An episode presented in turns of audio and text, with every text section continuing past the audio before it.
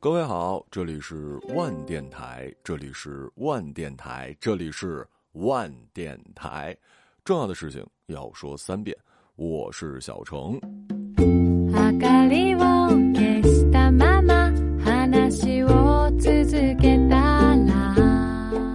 我们又又回来了，注意啊，这里不是结巴，就是感觉回爸妈家了，一切还是那么熟悉，熟悉的时间，熟悉的位置，重点是熟悉的你们还在。你们真的是我们一直做电台的最最最最重要的原因，因为做电台认识了很多朋友。前几天呢，收到了一位听众的邀请去看他的演出，他的名字叫做小佳。如果你看脱口秀大会的话，那么应该对这个名字有印象。他很特别，因为他是一个肢体和语言能力实际上是有障碍的男生。嗯，在描述他的时候，我想了很多措辞，因为我害怕用词会伤害到他。可真的看了他的演出，我发现他其实还挺坦然的，甚至在拿自己的与众不同自嘲，写成了段子。他最经典的开场白就是：“大家好。”我是小佳，大家看到我讲笑话这样可能有点奇怪，但大家不要紧张，不会传染的。我刚出生的时候呢，大脑缺氧，不会哭，甚至有点想笑。我第一次上台讲脱口秀，台下有个观众都听哭了，话都说不好，还敢上台演，还演成这样。我说你别哭，你别哭，我很乐观的。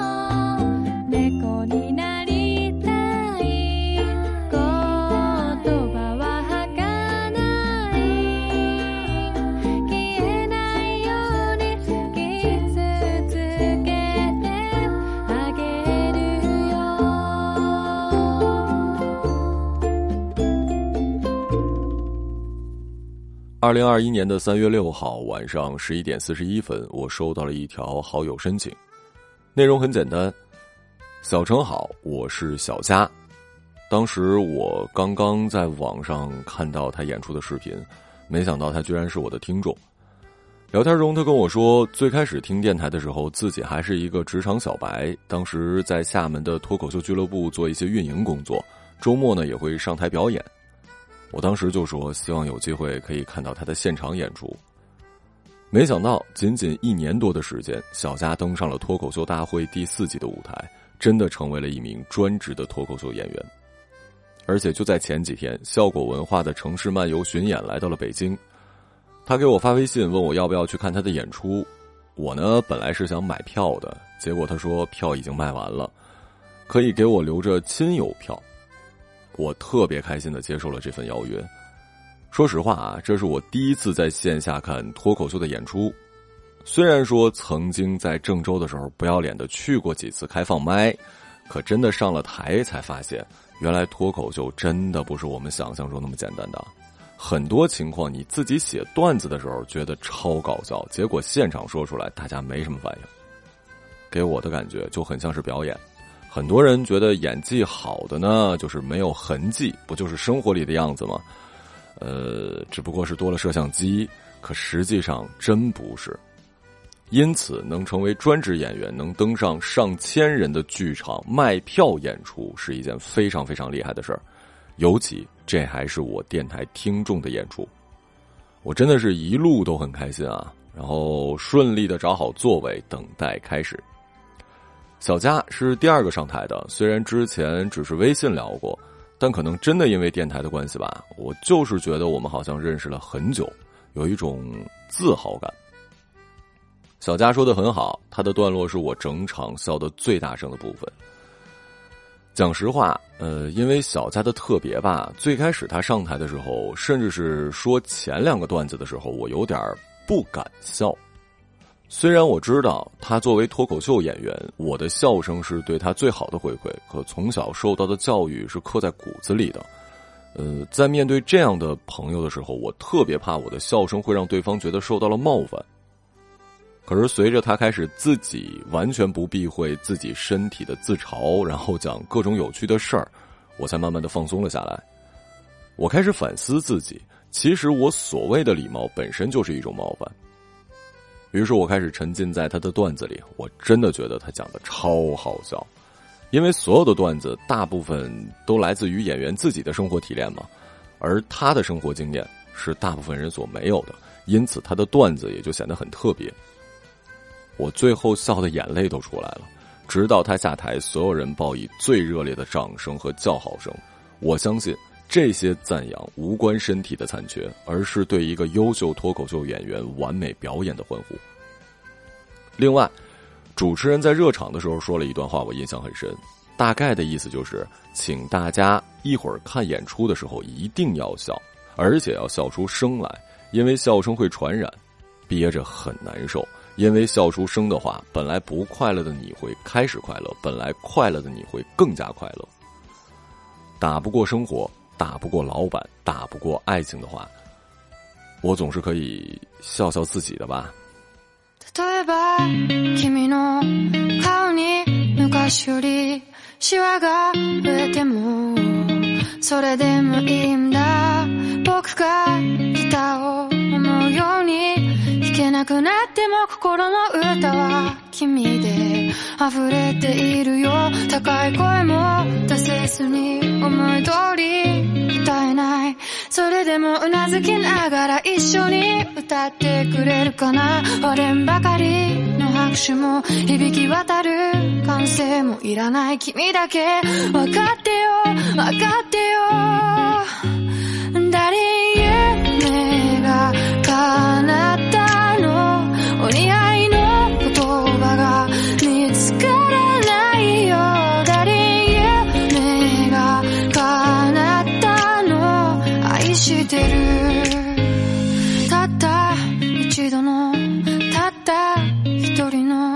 生まれてきた幸せ。味わってるんだよ。今日がメインディッシュで終わりの日には甘酸っぱいデザートを食べるの。山本にも全部フルコースで。気が利くような言葉はいら素晴らしい特別もいらない。ただずっとずっとそばに置いていてよ。僕の思いは年を取ると増えてくばっかだ。好きだよ。分かってよ。分かってよ。ねえ誰夢が叶ったの。お似合いの言葉が見つからないよ。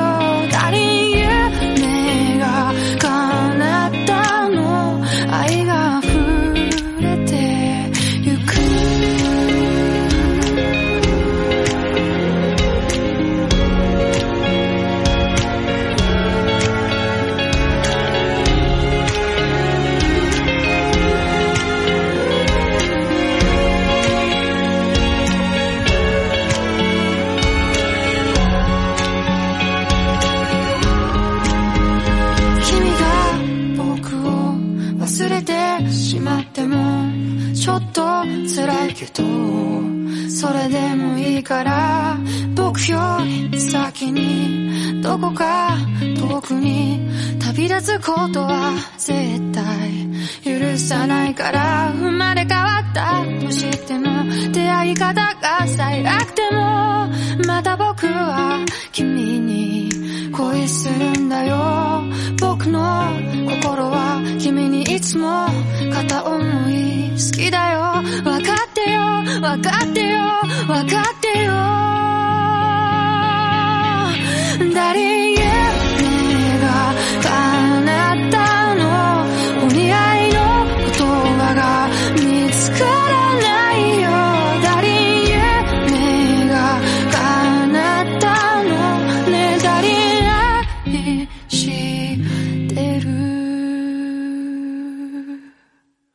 如果你有我的微信或者微博，一定会发现我的自拍照或者别人拍我，我都笑得特灿烂。灿烂到恨不得露出我所有的小白牙，眼睛眯成一条缝有人说我像杜海涛啊，而我呢，也不是一开始就这风格。呃，我上大学之前的照片基本都是侧脸，然后斜眼看镜头，啊，装酷那一挂的。那个时候我确实比较内向。后来上大学，我发现。长得帅的人没表情，那叫酷；长得一般的人没表情，那就是面瘫。长相是爸妈给的，改不了。但任何人发自内心的笑都会很好看。这种好看肯定不是说能让你变成陈坤的那种好看啊，呃，但是是可以让你变得很顺眼，变得让别人也对你笑的好看。所以从那个时候开始，我就特别喜欢笑，而且我发现笑的多了，你就真的很容易快乐。很容易发现这个世界上的，呃，各种有趣的事儿。有人知道啊，我曾经在上海的时候自费进修过专业的配音。我万万没想到，我配音路上最大的阻碍是笑，因为我本身的音色是适合什么将军、战士或者是老人那种也可以的。听过我有声阅读的知道，可是这样的人，无论是影视剧还是动漫或者游戏，他们笑起来要么特豪迈，要么就特别的洒脱。音色、戏感我都可以啊，读台词的时候都可以，但笑不行。我记得有一段呃练习台词，大概是这样的：我配的是一个急先锋啊，一个将军，然后在讨敌骂阵，大概的台词应该是：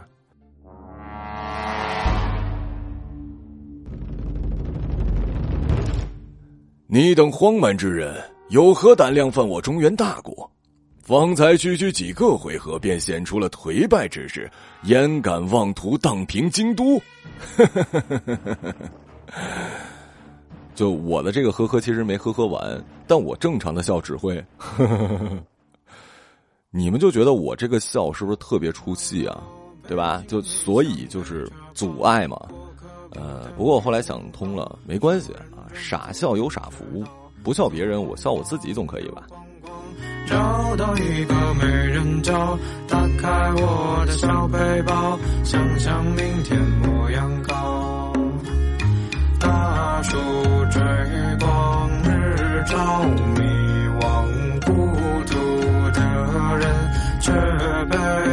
被更烫，无以类聚。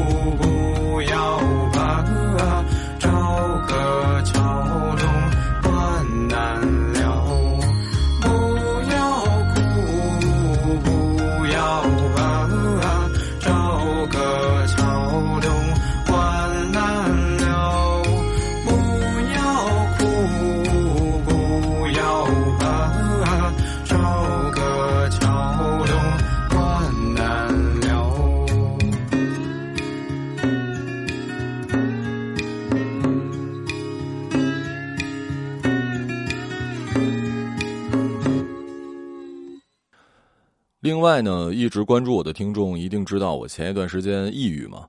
有一期节目我也讲了，我在我们公司门口大白天的跟领导一边聊一边哭啊，然后就给领导笑的呀，忍不住了。呃，他说我就像一傻儿子。现在想想确实挺傻的。熬过来之后，我发现我在不擅长的方面，比如涉外啊、流程啊，依旧是短板。可这并不影响我走过来了，也并不影响我现在还是会笑。还是会傻笑，还是可以莫名其妙的逗周围的人笑。有短板就努力补，补不好，补不齐，那就哭，啊，哭完了还会笑就行了。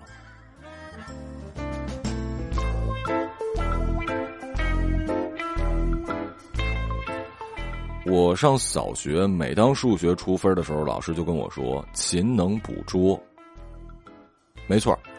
呃，我的高考十五分不是发挥失常，是正常发挥，甚至是超常发挥了。越长大越发现，不是所有的不足都可以通过努力去弥补的。你就比如说，我想长到一米八三，啊，因为女生对于一米八的男生怀疑，说肯定说假话了，觉得一米八三啊是完美身高。这种事儿呢，我努力也努力不来呀。你再比如，我特别想这个，呃，身上有腹肌啊，可以健身，可我也做不到啊。就有些人不锻炼，他就是很有肌肉线条，我就是没有啊。所以，所以你得承认自己的缺陷，因为你不承认也没办法。承认了，不代表你就是不好的人了。大家都知道，我很喜欢北京，很喜欢北京话。我听到的第一个让我觉得特别北京的词儿，你们知道是什么吗？缺的。这可能不是老北京话啊，是我身边的听的播客的一些呃，相比较年轻的北京朋友经常说的，用于形容呃人或者事情不太好啊，或者说不正宗。因为如果完全不行，那就是国人经常用的那俩字儿 S 开头的，所以缺的只是说不够特别好。每个人都是缺的，我也是缺的，但是你只要在其他方面是一尖儿的就可以了。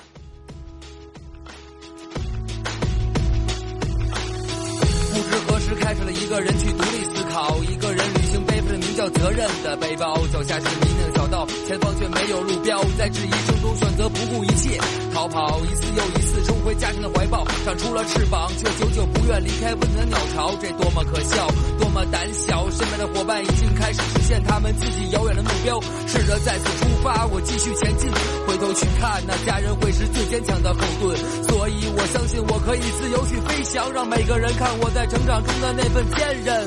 I believe I can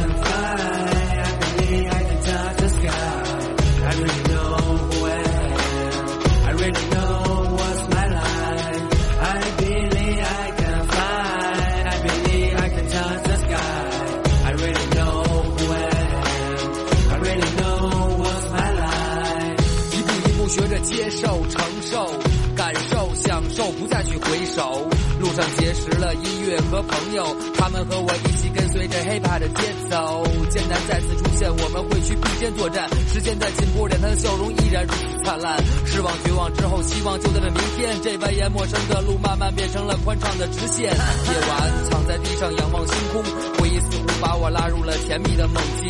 不知不觉中，已经抬起了手臂，不可思议，这天空被我攥在手中。I believe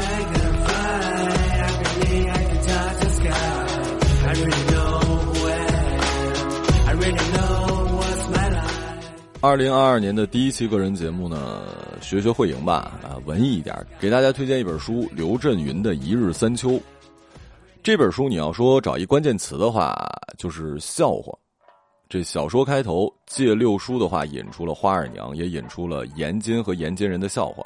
这笑话中有真有假，亦真亦假。六叔说严金还是以笑为主，就当也是个笑话吧。一日三秋最大的特点是有真有假。小说主人公李诞生和陈明亮都是这个延津县的人，他们的生活呢和延津县城的其他人并没有什么区别，但这两个人的遭遇里面又出现了很多奇幻的故事，或者说是假的故事。李诞生被因为一把韭菜上吊而死的樱桃鬼附了身，啊，从而从延津去了武汉，遇到了樱桃的儿子陈明亮。陈明亮也见到了死去的樱桃，后来从武汉又返回了延津，随后去了西安。两人的故事见证了从上世纪八十年代到如今数十年的变革，呃，但和其他有关于时代变迁的小说不一样，《一日三秋》里没有提起那些时代巨变的大事，只是聚焦于主人公平淡又不太平淡的遭遇。平淡是真的，不平淡是假的，亦真亦假，最后就变成了一个笑话。笑话是小说中不断提的两个字儿，或者也可以看作是本书的灵魂吧。活了三千年的花二娘靠在梦里听别人的笑话为生，眼尖人靠能给花二娘讲出笑话活下来，甚至死去的樱桃也惦记着靠笑话来转生。似乎这里的笑话就是我们通常意义上的笑话，能逗人笑的笑料。花二娘在梦里找笑话的故事呢，贯穿了全文，笑话也贯穿了整个小说。延津人的幽默好似花二娘的功劳，细读起来觉得延津人这笑话想的累，讲的苦，为了活命拼命的逗别人乐。可是最后我还是认为人应该多笑一笑，因为哭的话，生活也不会变得更好。Encore une fois, tout te trouve là, face à face près de moi. Dis-moi, qu'est-ce que tu vois? Quand tu me regardes, regarde-moi. Ici au bout d'un souffle, ici au bout d'un rêve,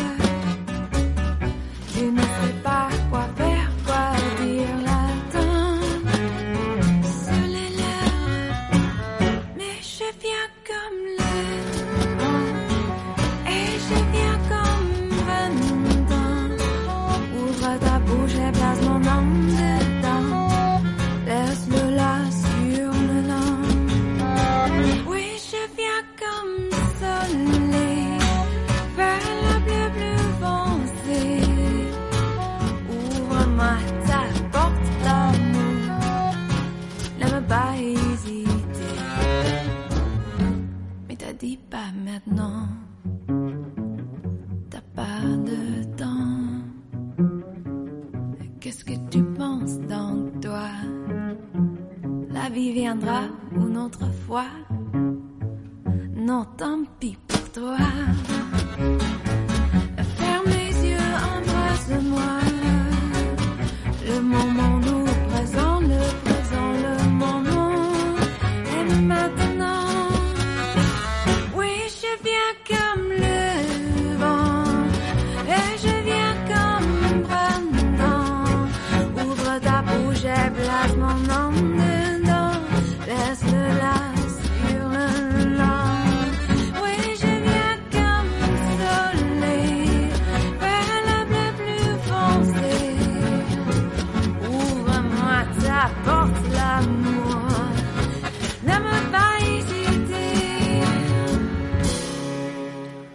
作为二零二二年的第一期独立节目，也是第二次回家的第一期个人电台，做什么选题，我想了很久。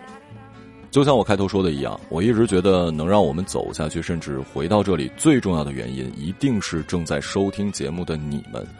如果没有你们，万电台、万深夜电台，还有其他电台都是不完整的。